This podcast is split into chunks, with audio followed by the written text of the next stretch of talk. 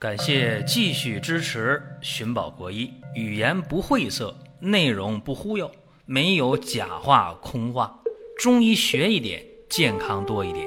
寻宝国医，求医不折腾。下面说几个微信公众号：蒜瓣兄弟、寻宝国医、光明远。各位在公众号里，我们继续缘分。本期话题呢，给大家讲一讲啊，《红楼梦》里的人参应用的医案。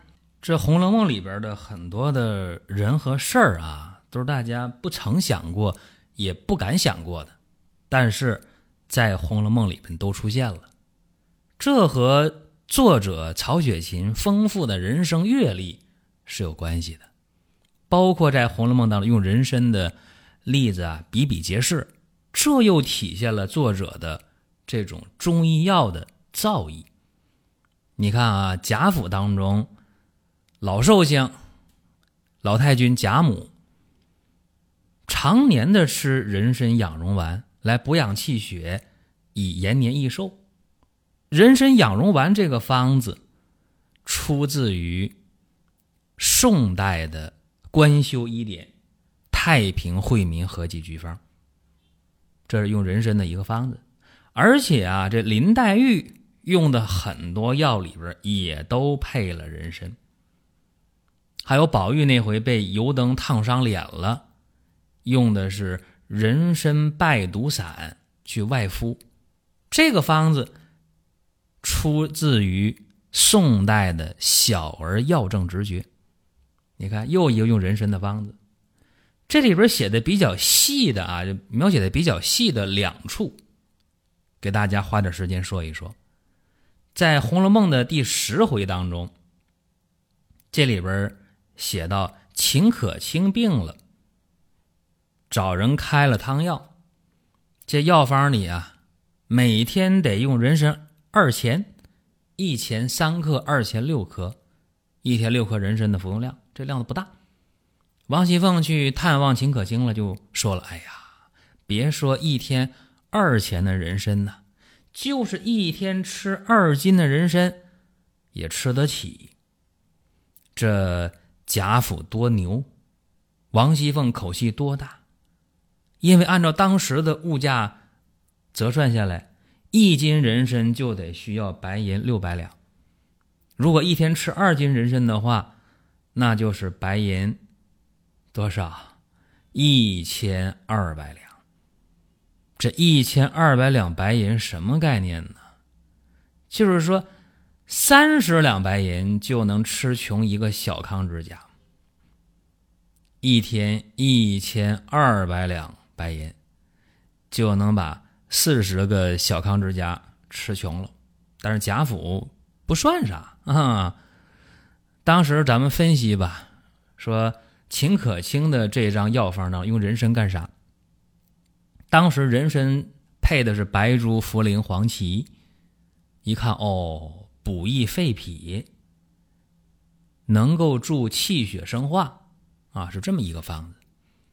这是《红楼梦》第十回，等《红楼梦》到了第七十七回了，形势急转直下，王熙凤得病了，得的是崩漏。妇科月经量多，淋漓不尽，是这么一个病，那就得补啊，找大夫开方，调经养荣丸。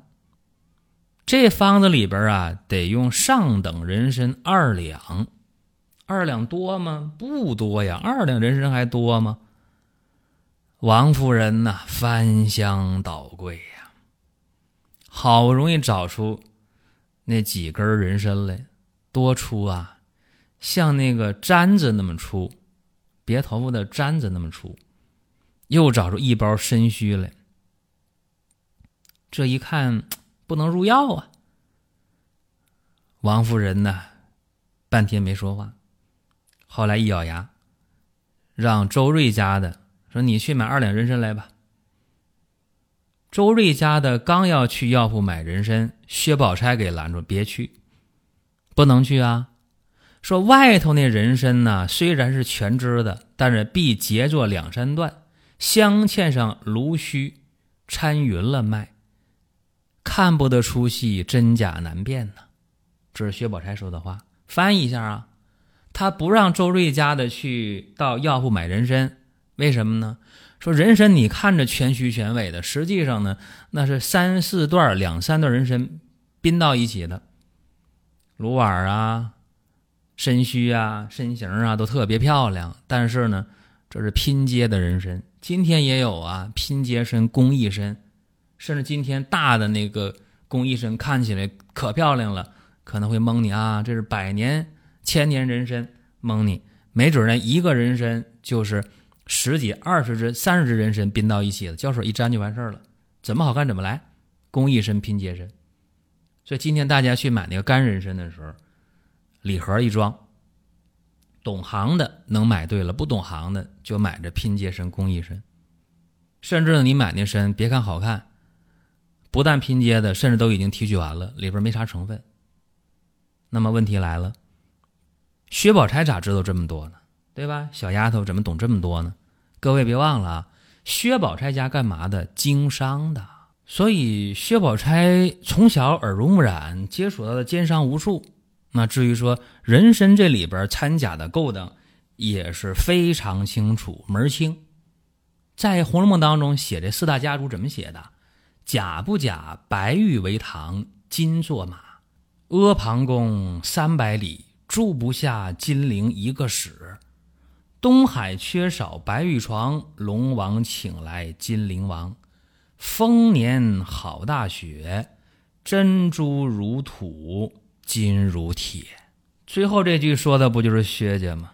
珍珠如土，金如铁，所以这宝钗从小是见过世面的，所以他就把这周瑞家的给拦住，别去啊！你别去那个药铺买人参，怕他真假难辨，以次充好，以假乱真。于是呢，薛宝钗亲自出马，到了人参行。要他二两原汁的，给王熙凤配药。这时候王夫人就一声长叹呐：“哎呦，当初不知道给人多少参呐，如今轮到自己用了，反倒各处去求人了。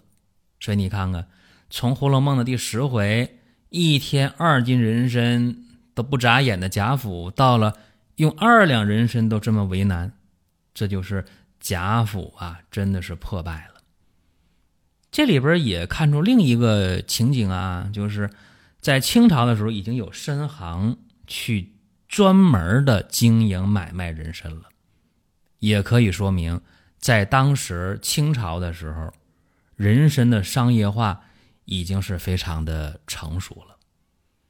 那普通人在今天买人参的时候，你买那个特别漂亮的干的人参，人形的、带须的、带芦碗的。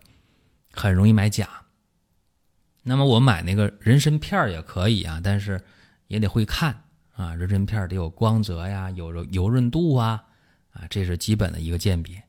那么对于普通人来讲，最简单的方法就是买鲜人参，带着泥土的，它不可能提纯。鲜人参回来自己呢，给它洗刷干净了，切成片儿，含服啊，泡水呀，煲汤啊，做粥啊，都很方便。用不了的话，把鲜参切成片儿，串到绳里，在这个阴凉通风地方一干燥，晒干了，往瓶里一装，密封着，能放两三年都不坏。用的时候拿两片，多方便。每天用一片两片参去含服去泡水，这样补身体的话，多好多靠谱啊，对不对？所以不懂的人也不要紧，有简单的办法啊，很简单。话又说回来，在清朝的时候。这曹雪芹呢，写《红楼梦》，把人参的很多用法都写了。为什么满清对这个人参这么重视啊？很简单呢，清太祖努尔哈赤，他就在关东啊，在关外呀，在长白山脚下呀，他当时就是放山贩马去维持生活。放山是干什么？挖人参呐。贩马是倒买倒卖马匹呗。这清朝啊，每年都会让关外的长白山的这些参农去放山，给你发参票啊，不是谁去都能挖人参的，不是，不是当地人才有资格用朝廷给的参票去挖参，然后每年会给清朝的宫廷进贡人参数千斤，所以清朝的帝王呢用人参也是用的非常非常的普遍。这里边我必须说一下，人参在用的时候不能过量，不能过度，少量进补有益身体，大量去用是不得了的。明朝李时珍他写过《本草纲目》，大家都知道。实际上，李时珍的父亲李延文也是太医院的一个医官，他写过一本人参的专著啊，就世界上第一本专门写人参的书，叫《岳池人参传》。这里边对人参的详详细细的描述，大家有精力可以看一下。另外呢，清朝有一个名医叫费伯雄，他就在一个医案当中写过，有人每天吃二两人参，结果吃了五天眼睛就看东西模糊，十天以后双眼暴盲。这个今天来看就是眼压升高，一下子看不见了，青光眼。所以啊，这个人参可以用。但是，绝不能滥用，大剂量的滥用，这个是非常不可取的。